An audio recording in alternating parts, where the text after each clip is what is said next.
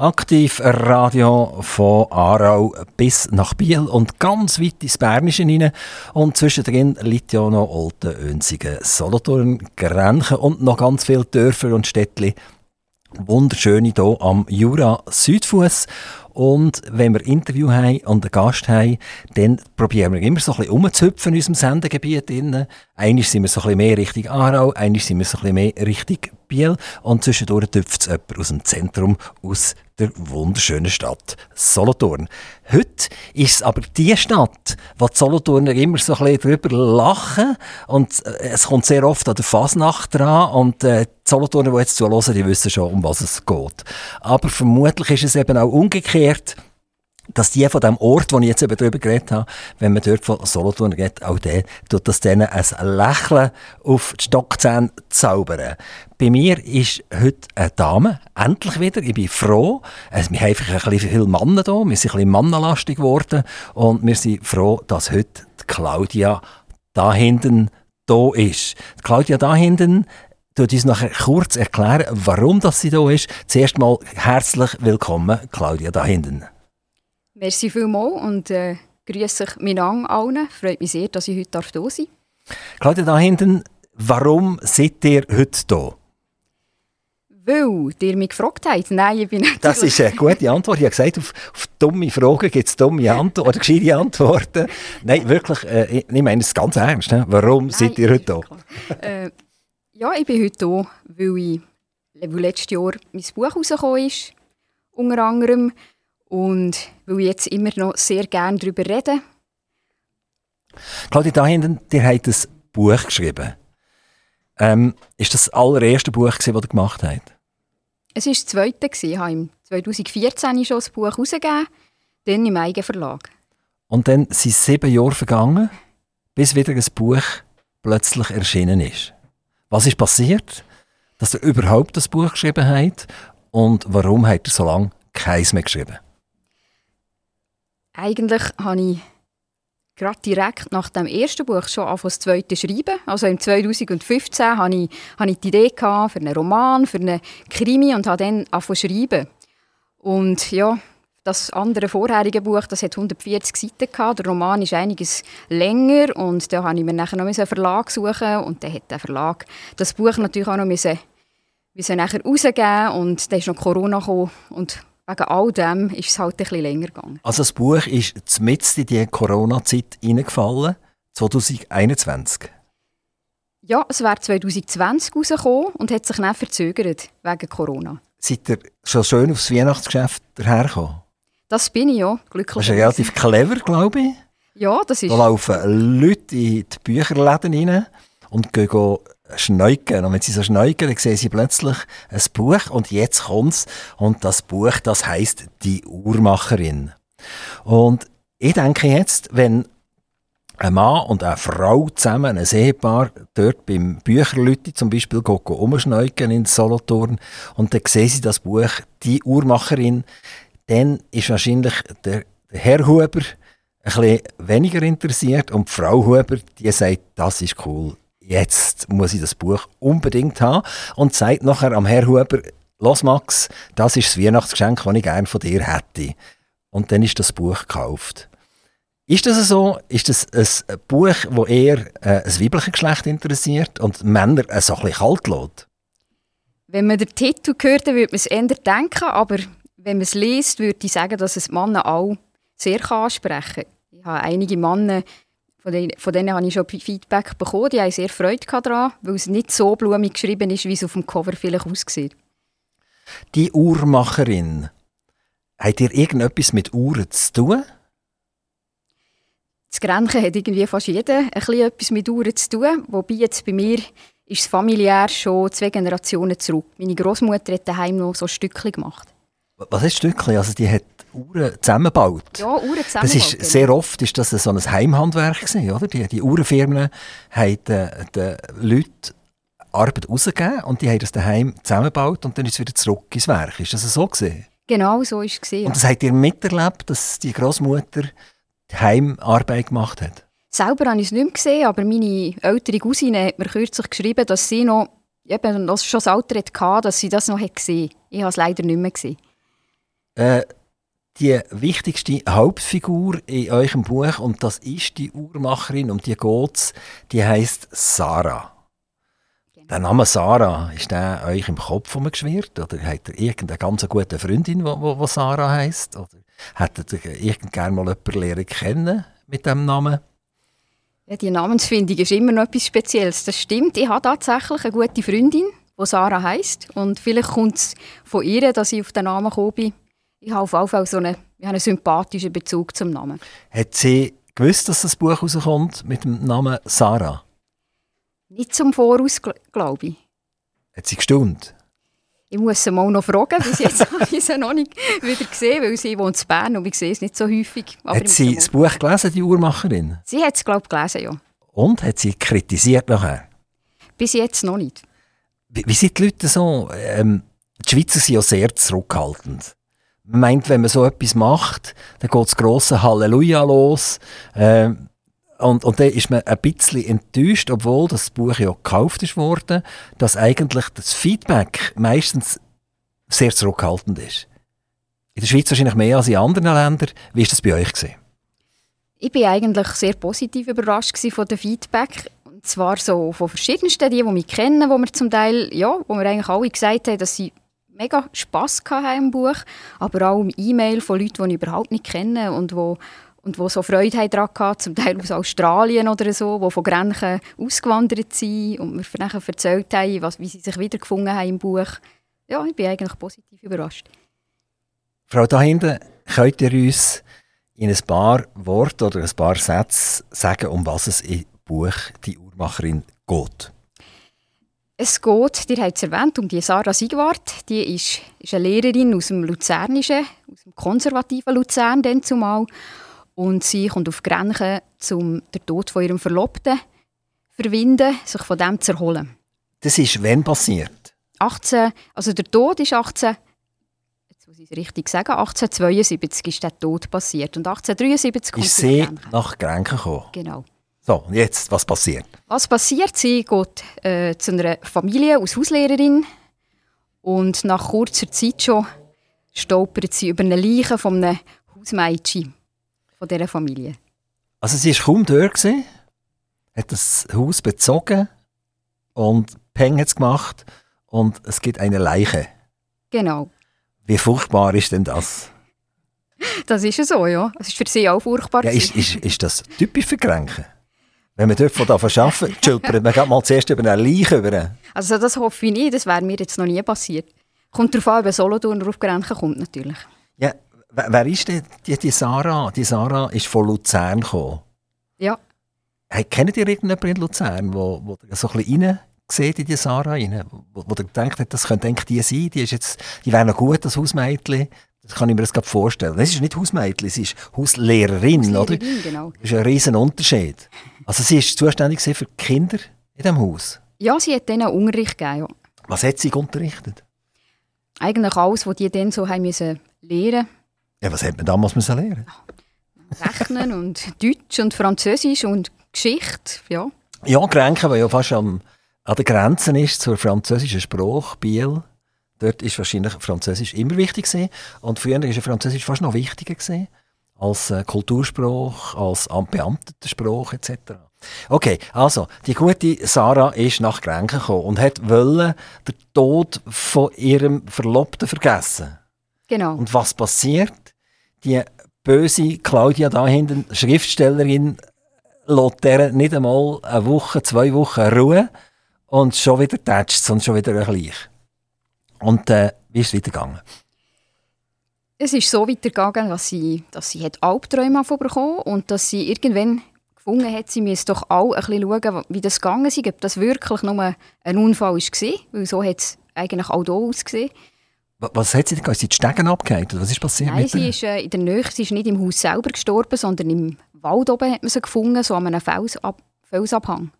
Also abgehalten? Ja, so hat es ausgesehen und sie ist nachher, Sarah hat einfach dieser Sache nicht so getraut. Sie hat sich erinnert an den Tod von ihrem Hannes eben und dann hat sie gefunden, sie will jetzt einfach ermitteln und, und herausfinden, was da dahinter ist. Aber sie kann ja nicht wirklich gedacht haben, der Tod von ihrem Hannes in Luzern und der Tod von einem Hausmädchen in Grenchen können irgendwie einen Zusammenhang haben? Nein, das hat sie nicht gedacht. Aber es hat sie, ja, es hat sie wieder aufgewühlt und es ist ihr, es ist ihr einfach wichtig geworden für die Emmy, irgendwie auch zu forschen, ob, ob, ob die wirklich jetzt dort nur, nur runtergefallen ist oder ob der nicht etwas zugestoßen ist. Hat sie gerade etwas gesehen, dass sie irgendwie gewehrt hat oder so? Nein, das nicht. Ich bin gerade selber am überlegen. Ihr ertappt mich gerade dabei, dass ich das Buch noch schon lange nicht mehr gelesen habe. Aber es fällt mir ein, eben der Albtraum, den sie hatte, der, der hat sie so aufgewählt. Sie davon mit der Köchin darüber reden und hat einfach das Gefühl gehabt, das soll ich ihr etwas sagen. Und ist aufgrund von dem in das Zimmer von dieser Emmy ein bisschen umschauen, stöbern mit sie in der Nacht und dann ist sie tatsächlich auf etwas gestoßen. Wie viel dürft ihr uns noch verraten, Frau da hinten? Das habe ich mich auch gerade gefragt, aber ich glaube, was sie gefunden hat im Zimmer, das sage ich jetzt nicht. Für das sollen die Leute doch noch das Buch lesen. Aber das würde ich jetzt schon gerne wissen. Also, nein, nicht, hä? Nein. Also gut. gut. Also, ähm, ich bin ein bisschen recherchieren und ich habe mit jemandem geredet, der das Buch gelesen hat, der das Buch gekauft hat, weil drauf gestanden ist, die Uhrmacherin. Und es hat sich entpuppt als Krimi Eben da mit vielen Leichen und so. Und äh, das, was du siehst, 1873, die Umwelt kommt gemäss diesen Kritikern, es gibt natürlich sehr viele positive Kritiker, oder? jetzt wenn ich mal die negativen zitieren, sagen, Frau da hinten, das ist ein bisschen schlecht gemacht. Die bringen den Krimi, wo man eigentlich auch im 20. Jahrhundert könnte ansiedeln könnte. Die haben zu wenig recherchiert. Es ist zu wenig 1873 vorgekommen. Es spielte dann nachher noch im Bordell, oder?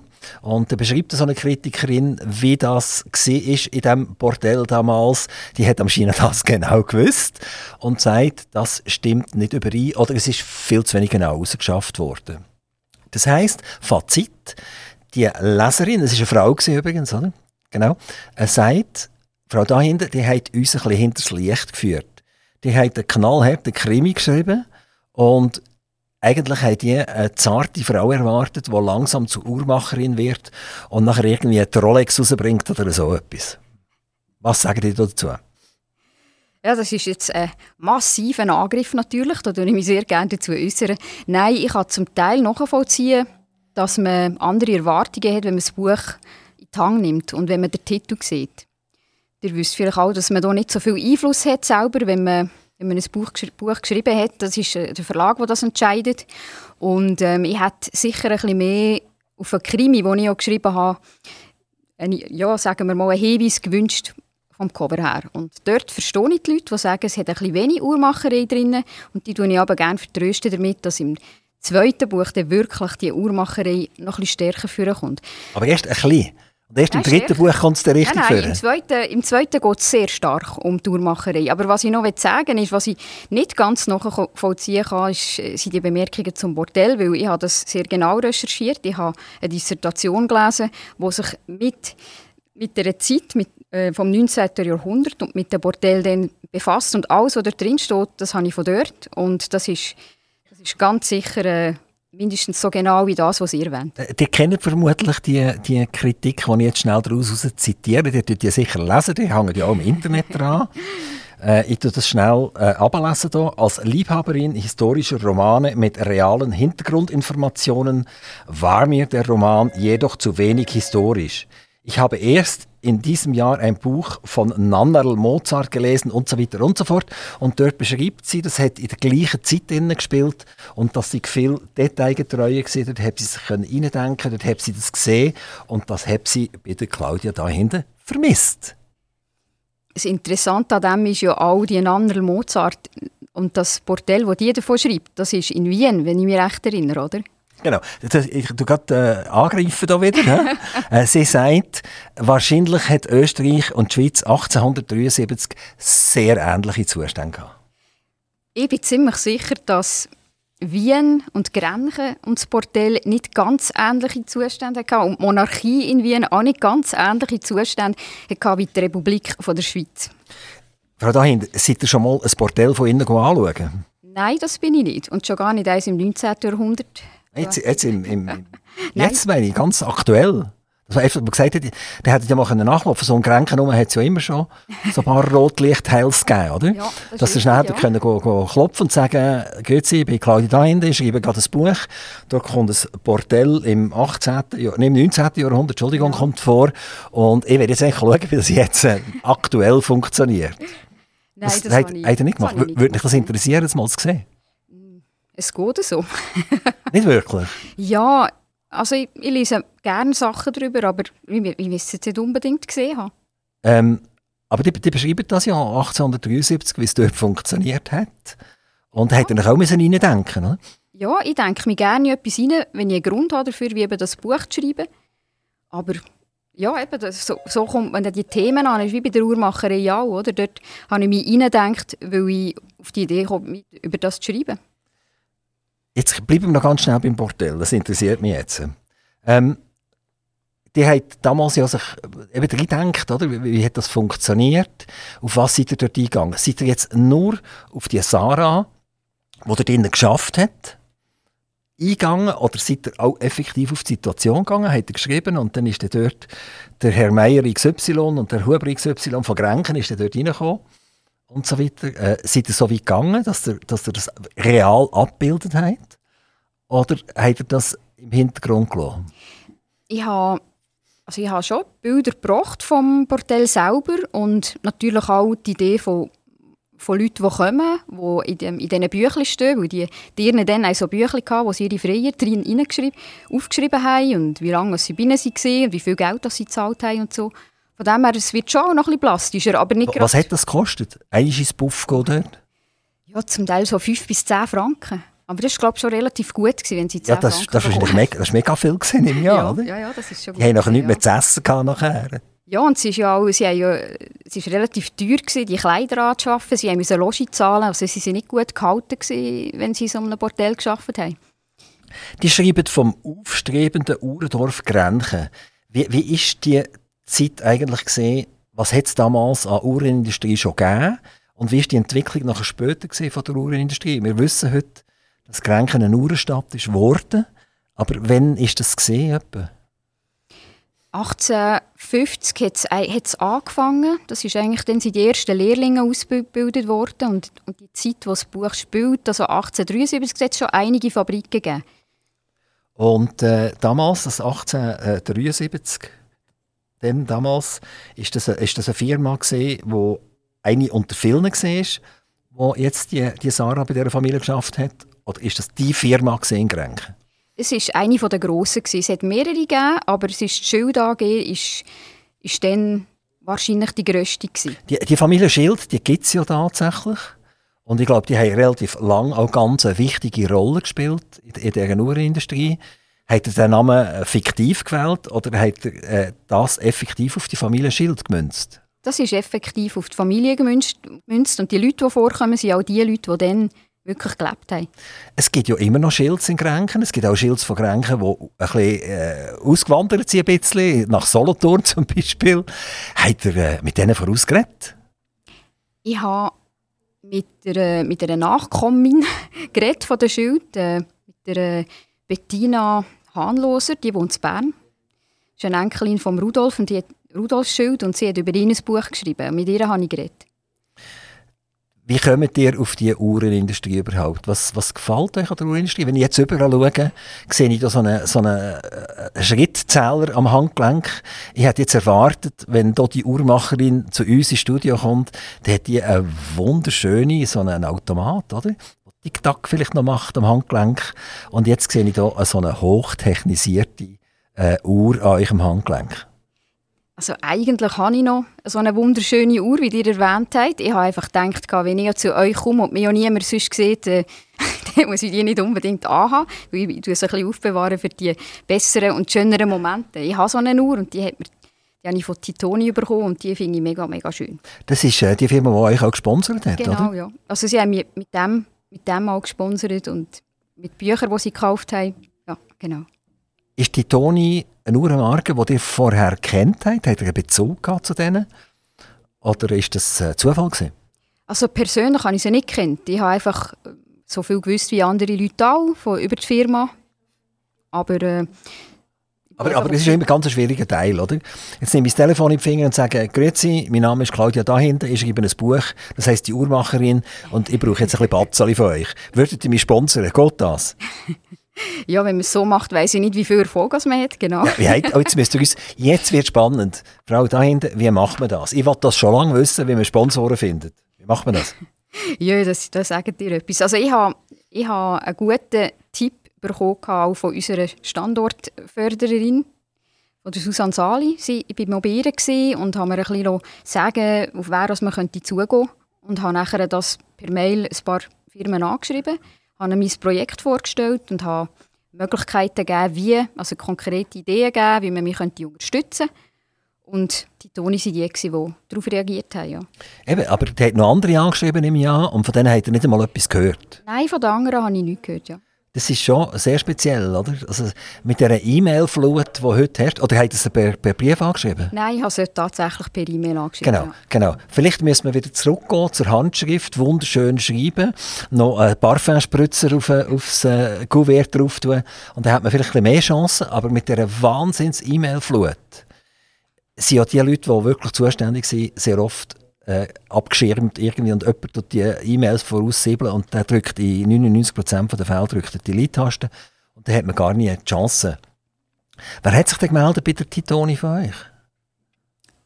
Es ist, glaube es ist direkt, also ich habe es am Herrn Pauli geschickt, also ihrem Kommunikationschef ist das, glaube Die haben einen Kommunikationsverantwortlichen. Ja, und ich habe auch gewusst, ab wo hingehen. Ich glaube, das ist aber auch noch wichtig. Und er hat es seinem Chef gegeben und der hat, ja, der hat sich das ist herzig, weil die Kommunikationsverantwortlichen sind ja sehr oft ein bisschen bärbissig.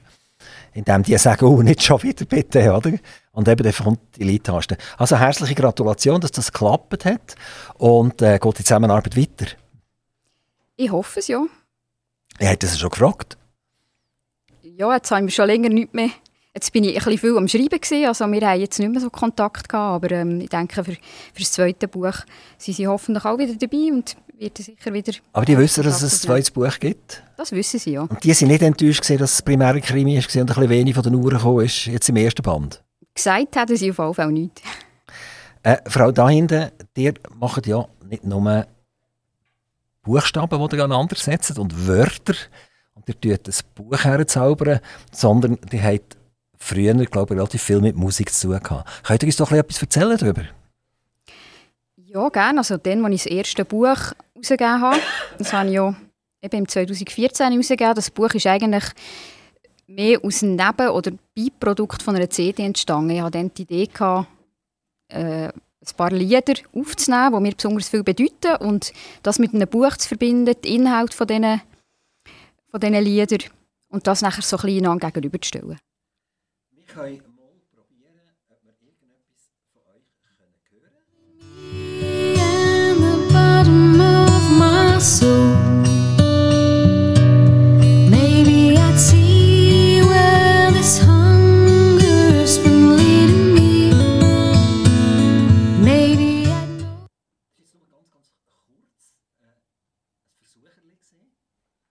Ähm, ein Versucherli gesehen und das Versucherli äh, geht nachher noch schön weiter. Wir hören nachher noch mal rein.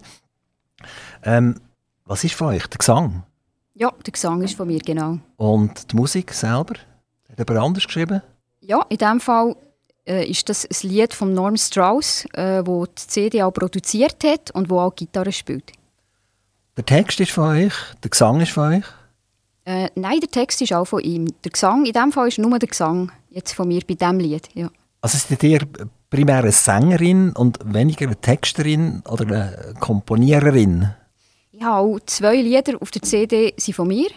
Also es ist ein bisschen beides, aber es ist schon, ich tue mehr singen, als dass ich Lieder schreibe. Wir hören noch mal ein bisschen I guess I could always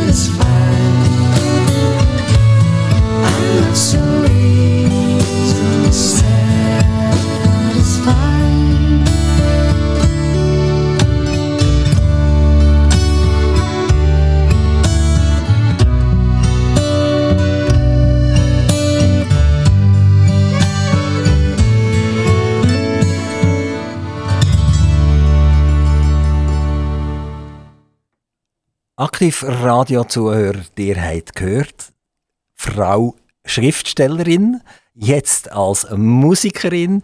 Äh, Frau da hinten, das ist ein wunderschöner Song. Äh, unglaublich schön. Ich habe fast ein bisschen Tränchen in den Augen bekommen. Äh, ich sehe mich gerade in einem Pilcher-Film mit der Musik hinten dran. Habt ihr so ein bisschen den Hang, eben, die, die Uhrmacherin, oder? Eine schöne Frau und mit einem wunderschönen Hintergrund. Also, da, da schaut man ja schon, wenn man das Cover anschaut, dann ist man schon am, am Schwelgen. Und jetzt kommt eine solche Musik daher. Also irgendwie denke ich, da ist es ein riesengroßes Herz in einer eigentlich nicht so grossen Frau. Das wollte ich schon hoffen, dass, dass das Herz äh, relativ groß ist, ja.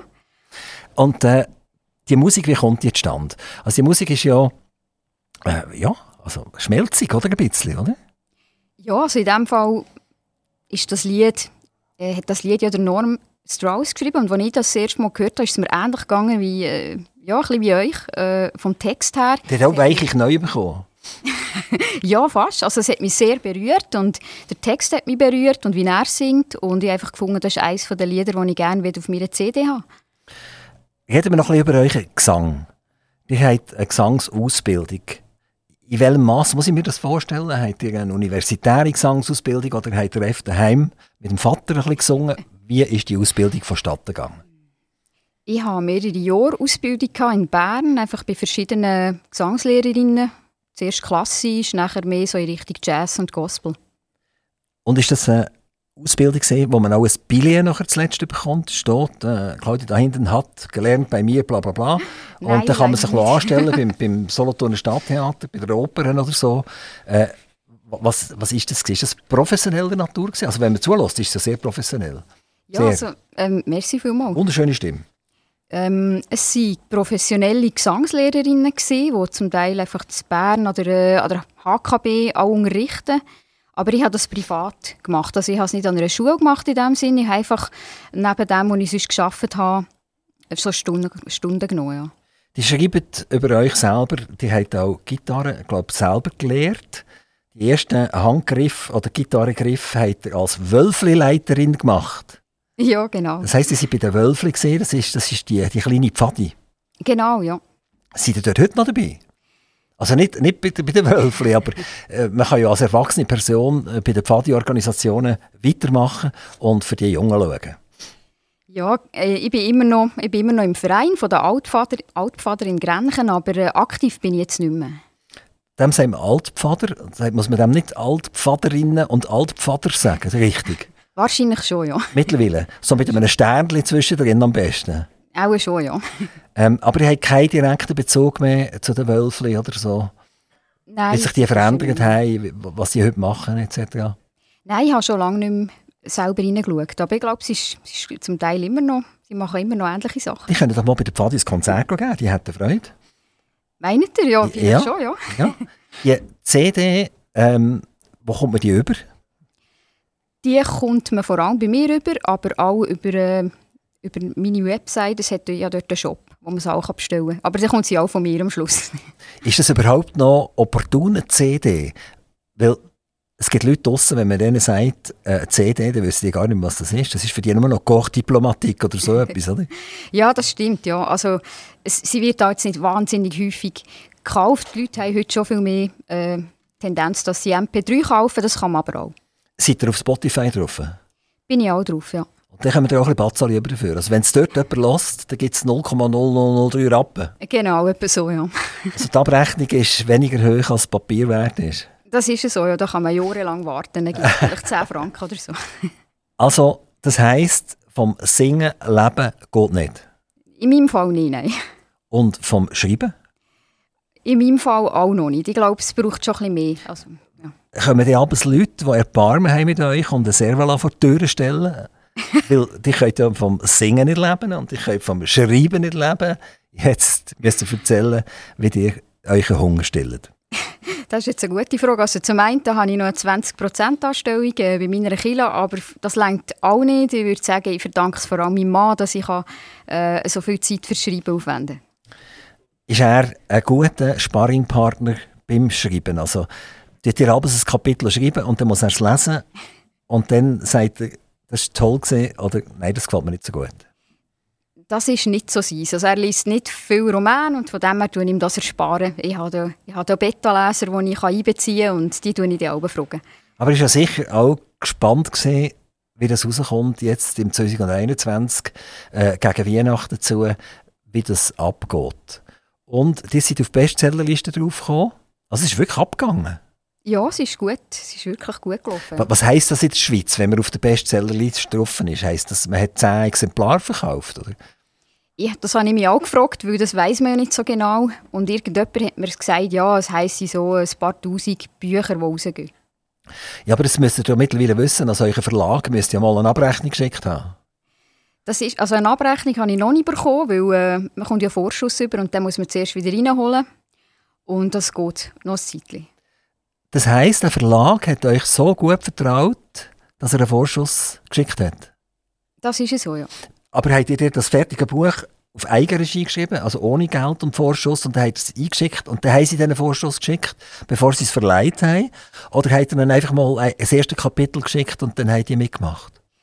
Nein, das Buch war fertig. Also, als ich es geschickt habe und äh, der andere Aspekt ist, ich habe es nicht selber geschickt, sondern ich hatte eine Agentur, die es für mich vermittelt hat.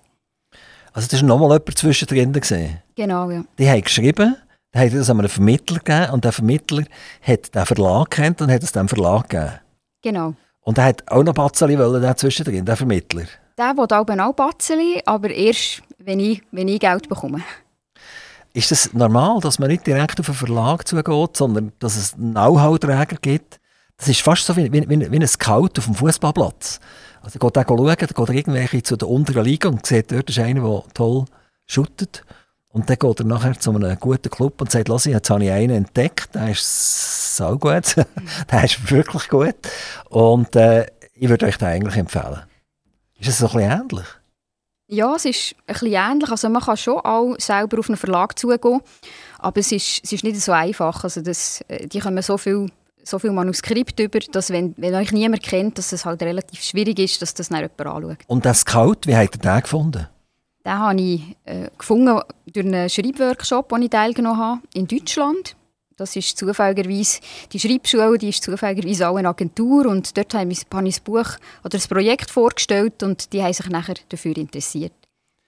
Beim nächsten Buch, das von euch rauskommt, ich glaube, da hinten habt ihr gesagt, dass ein bisschen mehr Uhrenmacherin vorkommt. Das heisst, die hat ein bisschen mehr recherchieren noch über das Uhrenhandwerk. Und äh, in Grenchen gibt es eine, eine Familie, die ja phänomenal ist. Ich habe mal denen ihr Haus dürfen anschauen. Die heißen Meier Vogt und, und ihr heisst glaube auch Meier Vogt ursprünglich mal, bevor ihr zu da hinten geworden seid. Ähm, und das Haus stellen die Albes äh, zur Verfügung, dass man es anschauen kann. Sie machen manchmal Tag der offenen Türen. Sie tun sich selber so verkleiden, wie das damals aussieht. Das ist eben die, die Villa Michel. Und dort gibt es äh, eine Frau, das ist die Rebecca Meyer, die äh, ein, ein Uhrenatelier aufgebaut hat. Ist das eine Bewandtnis, das Ganze hat eine Bewandtnis zwischen euch und der Rebecca? Eigentlich nicht ursprünglich, also nicht familiär. Wie gesagt, wenn ich es nicht, also ich wüsste es nicht besser, als dass wir, wenn wir verwandt wären, dann wäre es uns beiden, glaube ich, neu. Aber äh, ich bin natürlich auf sie gestoßen bei der Recherche, weil man sie eben kennt in Grenchen, weil sie auch jemand ist, der einem gerne weiterhilft und darum bin ich, bin ich dann auf sie zugegangen.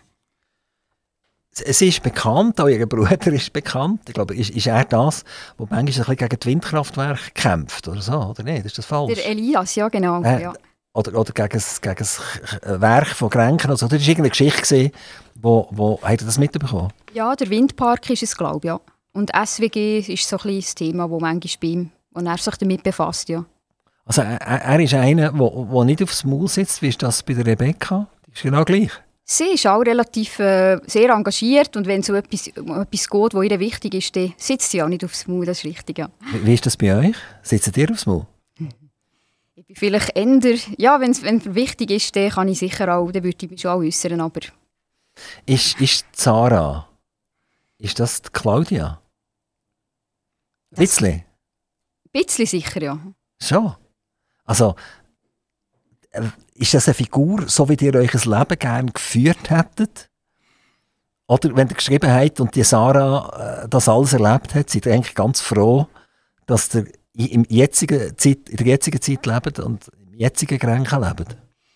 Ich bin glaube schon froh, dass ich heute lebe. Also jetzt auch ihres, äh, ihre Berufung oder was sie jetzt hat gemacht, das wäre jetzt nicht meins, aber äh, ich kenne einfach die Fragen auch, die man sich stellt, was man aus dem Leben soll machen soll.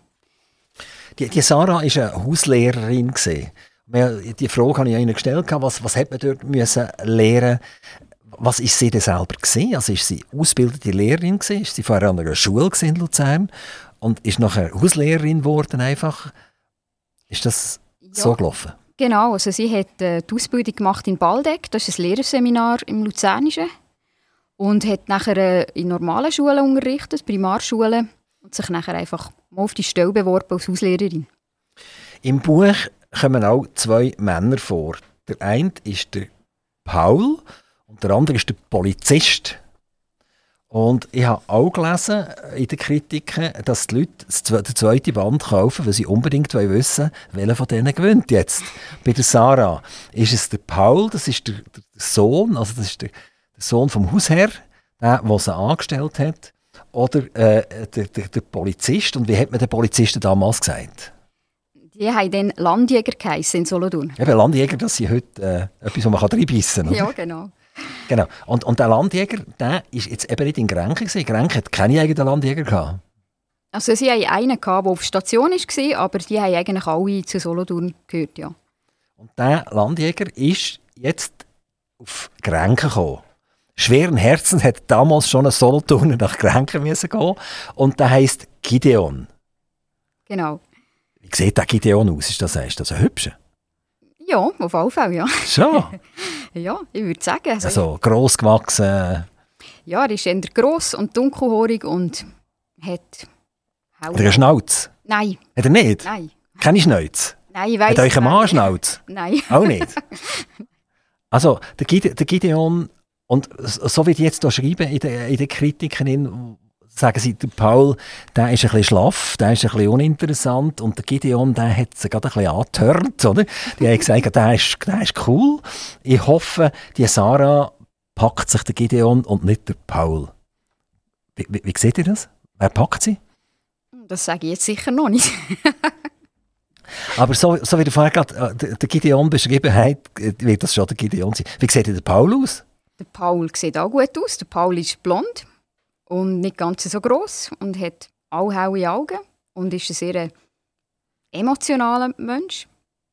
Also einer, wo, wo, wo man könnte heulen mit ihm zusammen, so? Ja, einer, der auch, sagen wir, äh, seine Gefühle eher, äh, ja, sich anmerken als eben der Gideon. Der Gideon ist eher ein reservierter Typ. Aber ein bisschen Hautag, ein bisschen? Der Gideon? Ja. Ja, er, ist ein er kann undiplomatisch sein, ja. Wie, wie sieht der Gideon äh, den Tod von dem Dienstmädchen, wo dort der Berg oder der Hügel abgehakt ist? Also die Emmy, der zu Tod ist in diesem Grenchen. Was sagt der Gideon dazu? Am Anfang hat er das Gefühl, es sei eben wirklich ein Unfall gewesen und nimmt das nicht so ernst, beschäftigt sich nicht so damit. Und es braucht ja eigentlich schon Sarah, die ein bisschen hartnäckig ist und nochmal auf ihn zukommt, dass er sich noch einmal damit befasst. Also Sarah ist eigentlich überzeugt, da stimmt etwas nicht. Genau. Das geht durch das ganze Buch durch, aber sie findet in diesem Buch kein Indiz, dass etwas nicht stimmt. Oder findet sie etwas? Sie findet nachher schon etwas, ja. Aha. Aha. Und im zweiten Band sieht sie, dass sie recht hat. Sie findet schon im ersten Band heraus, dass sie recht hat sogar. Also der zweite Band der handelt nachher, der hat dann wieder einen neuen Krimi, wo, wo, so, wo er sich darum dreht. Ah, dem, dem spielt gar keine Rolle mehr? Nein, die Emmy Die ist nachher, fort und äh, vergessen. Nicht vergessen, aber äh, ja, Ja, schon länger unter der Ja. Erde. Ja. Ist das Rätsel gelöst äh, um die Emmy? Das ist dann gleich gelöst. Ja, schon im ersten Band. Das wird schon im ersten Band gelöst, ja. Ach so. Wenn ich das gewusst hätte, hätte ich jetzt das Buch wirklich richtig gelesen. Also ich muss das, das unbedingt machen, weil die Emmy, die interessiert mich jetzt, warum sie hat müssen sterben. Wir hören ganz schnell ein bisschen Musik rein. Wir kommen nachher zurück zu Claudia da hinten, Schriftstellerin aus Grenchen und beseelt mit einer wunderschönen Stimme mit Gesang. Bei mir vis-à-vis am Mikrofon im dunkelblauen Gebäude, gerade an der Autobahn Ein- und Ausfahrt A5, ist die Claudia da hinten, Schriftstellerin und Musikerin. Wir haben ein Lied von ihr gehört, eine wunderschöne Stimme. Und sie ist sehr erfolgreich mit ihrem, äh, wollen wir sagen, aber das ist das Erstling, es ist zwar nicht das erste Buch gewesen, aber es ist der erste richtig dicke Schunke gewesen, wo Claudia da hinten geschrieben hat. In eurem Buch äh, äh, kommt Kille, ein wichtiger Bestandteil über. Es geht dort um äh, Katholiken und um Christkatholiken. Ist das tatsächlich so gesehen? Also ist in dem 18. Jahrhundert, wo das Ganze spielt, die Kirchengeschichte abgegangen? Also die haben dann einander ein bisschen aufs Gätzchen gegenseitig. Ja, das ist so. Also in den 1870er Jahren ähm, hat ja das angefangen mit dem Unfehlbarkeitsdogma, wo, der, äh, wo vom Papst ausgekommen ist. Und das hat dann die Kirche gespalten. Und das hat sich auch bei uns im Kanton eben sehr, sehr stark nachher gezeigt. Und die, ja, die Streitereien die sind auch durch die Familie durchgegangen. Und wie, ist das in eurem Buch drin? Also was handelt, was handelt von dieser Streiterei? Im Buch wird natürlich Sarah, die aus einer römisch-katholischen Familie kommt, dann irgendwo auch in das hineingezogen, weil ihre neue äh, Arbeitgeber der gehört den Christkatholiken an und da hat ihr Vater nicht Freude daran. Und sie kommt so eigentlich ein bisschen in, das, äh, in die ganze Streiterei mit rein. Man kommt das auch mit über, was im Kanton so passiert ist, in diesen Orten wie Trimbach, Dulliken, dort wo die Christkatholiken sehr stark waren. Dort hat es zum Teil wirklich auch äh, äh, Handgreiflichkeiten gegeben. Ich glaube, das ist heute noch ein bisschen so. Ich kenne relativ viele Oldner, die jetzt in der Region Solothurn wohnen, die Christkatholiken sind. Also ist das äh, Duliken, Däniken, Olten etc. Ist das äh, ein Zentrum von der Christkatholiken? Ja, das ist so, ja. Und was ist denn in Grenchen passiert? In Grenchen haben sich vor allem so die Industriellen, wie eben der Familie Schild und, und äh, auch, die haben sich den Christkatholiken äh, angeschlossen. Also es hat ja Kirche selber noch nicht gegeben, es war ja erst eine Bewegung. Gewesen, aber die waren einfach auf der Seite von denen und haben ja von, von andere Leute auch um sich scharen und haben sich von den römisch-katholischen trennen. Die, ganz, die meisten Grenzer waren eher gegen das Dogma. Gewesen. Gerade eben die wichtigen Familien. Habt ihr extra diesen Zeitraum gewählt, das, das 1870er Jahr, damit ihr diese Geschichte bringen Das ist ja so, ja. Ich habe das wegen dem gebracht. Ist das etwas, was euch beschäftigt? Ja, also ich finde es extrem spannend, gerade aus unserer Sicht heute, wo ja immer das Gefühl hat, ja, also bei uns, äh, bei uns hat es ja das nie gegeben oder wir haben es nie wegen der Religion irgendwie auf den Kopf gegeben und das stimmt einfach nicht. Und dort kann man das so schön an, an zeigen an dem. Die seid selber katholisch aufgewachsen. Ja, genau, ja. Und irgendwann ist in dem Fall der Moment gekommen, wo gewisse Sympathien sie gesehen äh, für die Leute, die nicht mehr unbedingt am Papst hinterher springen. Ja, das sagen wir so. Also unsere Familie ist selber nicht, äh, wir sind nie sehr viel in der Kirche gesehen, hat nicht einen starken Bezug gehabt.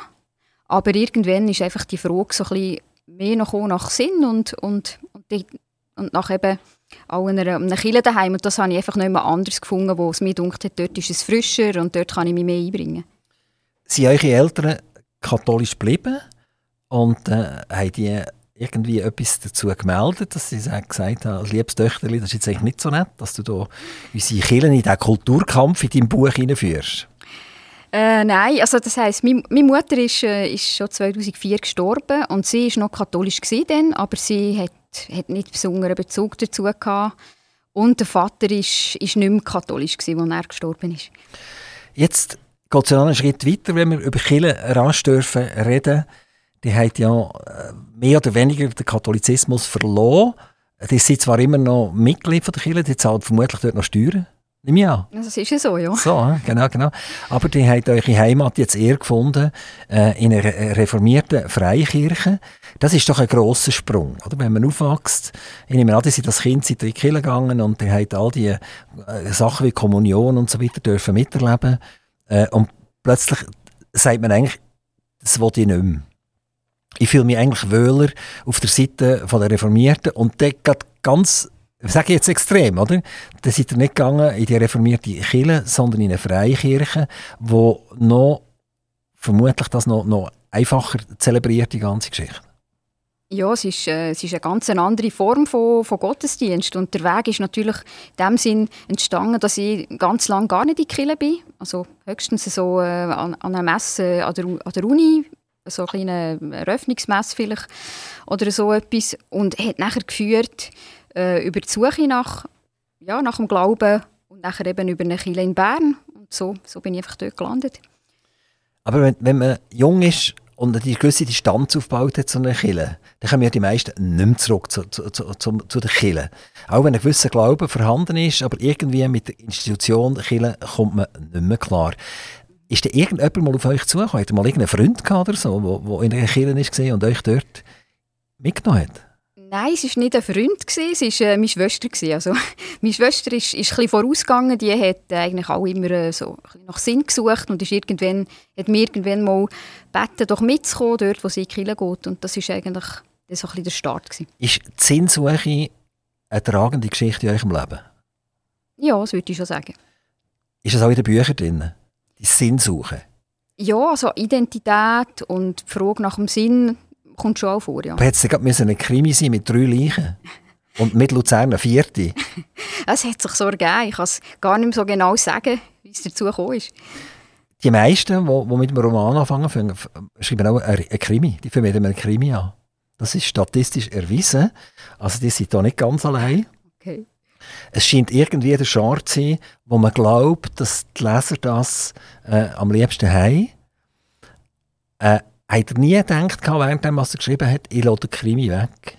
Ich will gar keine Leichen haben, sondern ich lasse die Sarah in den 1870er Jahren aufblühen und äh, ich will viel lieber die Frau viel mehr rausschälen, wie sich die in diesen Jahren hat können bewegen was sie hat dürfen machen, ihre Zukunftsaussichten etc. Dann hat sie gar keine Leichen gebraucht. Also das habe ich mir schon überlegt. Und zwar äh, unter anderem, weil ich ein Krimi schreiben eigentlich viel schwieriger ist, als einen historischen Roman zu schreiben. Also, wenn ich, wenn ich jetzt heute so darüber nachdenke, würde ich jedem, der das erste Mal ein Buch schreibt, sagen, er soll ja nicht mit einem Krimi anfangen. Warum ein Krimi? Also, wenn, ich, wenn ich einen Tatort anschaue, dann ist das Zeug manchmal so simpel, das ist unglaublich, oder? Dann sagt man sich, jetzt schaue ich garantiert keinen Tatort mehr und am nächsten Sonntag schaue ich ihn nachher gleich wieder. Also eine gewisse Faszination scheint es schon zu haben. Aber äh, nein, da, da werde ich jetzt widersprechen. Da werde ich widersprechen. Wenn man historisch exakt kann recherchieren und die Augen zu macht, dann sieht man ja die Personen sich bewegen in diesen ungeheizten Räumen. Die haben kalt, oder? Und haben, haben Parfum über den Dreck übergespritzt.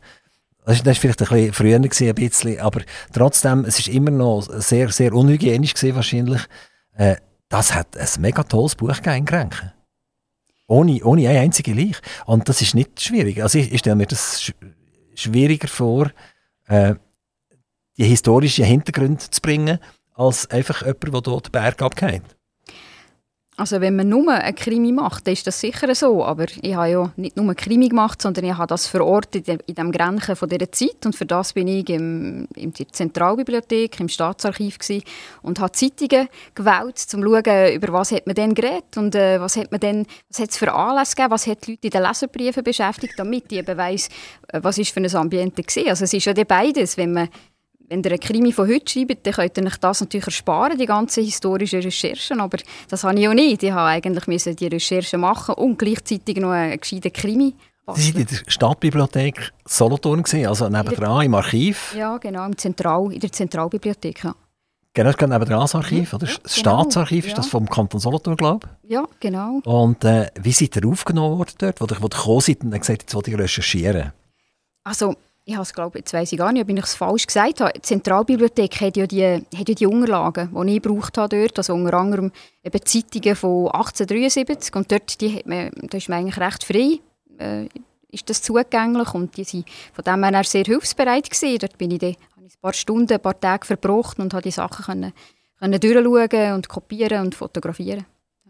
Und was ist passiert? Die hatten gewisse Vorstellungen gehabt, wo ihr, wo ihr dorthin gegangen seid und die alten Dokumente recherchiert haben, habt ihr voraus eine Vorstellung gehabt? Ist das so gesehen, wie ihr euch das vorgestellt habt? Es ist, ich war überrascht von verschiedensten, von verschiedensten Sachen. Also eben, ich habe die Zeitungen ja nicht kennt. Ich war sehr überrascht vom Tonfall, der in diesen Zeitungen noch, äh, noch kommt. Also die das waren ja noch Parteiblätter. Gewesen. Die haben sich dann sehr, sehr klar und scharf geäußert gegen die andere Seite. Und ich war sehr überrascht auch von den Inseraten, die es hat. Also, also damals hat die Zeitung schon richtig schön Inserat drin gehabt. Ja, sie hat wirklich ganze Seiten voll Märkte, die sie gesucht haben, oder Märkte, die davon gerannt sind, die man wieder einbauen also die, ja, die sind froh gewesen, die Zeitung, dass es noch kein Internet gab. Da sie noch alles in den Zeitungen drin haben. Ja. Äh, Claudia, da hinten, wir kommen so ganz langsam Richtung Schluss. Ähm, wenn ihr jetzt noch mal eine Empfehlung für euch ein Buch wollt abgeben wollt, wie vergeht das? Also wenn ich jetzt ein Zuhörer bin, ich höre euch zu, und ich bin noch nicht so ganz überzeugt, ob ich das kaufen soll. Warum soll ich jetzt in Bücherleute springen oder sonst in eine Buchhandlung und das Buch holen? Ihr sollt das Buch holen, wenn ihr einerseits ja, wenn ihr äh, gerne spannende Geschichten habt, wenn ihr gerne einen Stil habt, der nicht zu blumig ist, aber durchaus ins Detail geht, wo ein gewisser trockener Humor drin vorkommt. Und wenn ihr gerne ja, auch etwas Regionales lesen und nicht immer nur alles von England oder Amerika. Also, ab in die Buchhandlung. Das Buch ist noch vorrätig oder muss man darauf warten? Nein, es ist noch vorrätig. In allen Buchhandlungen? Also im Leute Grenchen, Leute Solothurn und ganz viele Leute in Die Leute? die haben im Fall Die anderen haben es auch noch, ja. Also sonst kann man bei euch anrufen und sagen, ich hätte gerne ein Buch. Im Notfall. Kann ich da hinten zuletzt äh, mache ich das Mikrofon immer noch auf für einen Wunsch oder für ein paar Wünsche. Ihr dürft euch jetzt schnell überlegen, wem ihr was wünschen oder euch selber wollt wünschen, sei das als der Schriftstellerin Claudia da hinten, sei das der Musikerin Claudia da hinten oder sei das familiär, ist das wirtschaftlich, was auch immer. Wir lassen schnell unser Signet und kommen gerade zurück. So, die letzte Minute ist angebrochen. Claudia da hinten, das Mikrofon ist bei euch. Danke vielmals. Das ist fast schwierig, sich etwas zu wünschen. Also für mich wünsche ich mir im Moment eigentlich nicht so, so viel. Ich bin voll am, ja mal vielleicht, dass der zweite Band gut rauskommt. Das wünsche ich mir für mich, weil an dem bin ich jetzt gerade am, am Feinlektorat und am Schluss. Aber sonst wünsche ich mir, wünsche ich mir eigentlich vor allem, dass wir wieder einen besseren Umgang finden für miteinander. Also die eine und die andere Seite, dass die verhärteten Fronten sich aufweichen. Das ist etwas, was mich in letzter Zeit viel bloggt hat, wie die Leute äh, lang einfach kein Verständnis mehr haben für die andere Seite. Ich habe noch eine ganz letzte Frage. Habt ihr Schwillen an den Fingern, weil ihr das Ganze auf der Schreibmaschine schreibt? Oder ist das im Computer drin? Dumme Frage, hm? Nein, es geht. Also ich habe tatsächlich an einer Hand ein Schwillen an den Fingern, aber die sind vom Gitarrespielen und nicht vom Computer. Könntet ihr euch vorstellen, Schriftstellerin sein und das auf der Schreibmaschine zu schreiben? ich glaube, man hat nachher so richtig muskulöse Finger. Und ich bin froh, dass ich es nicht so machen muss. Claudia, da hinten ganz, ganz, ganz herzlichen Dank für den Besuch. Wir freuen uns auf ein zweites Band. Bis bald.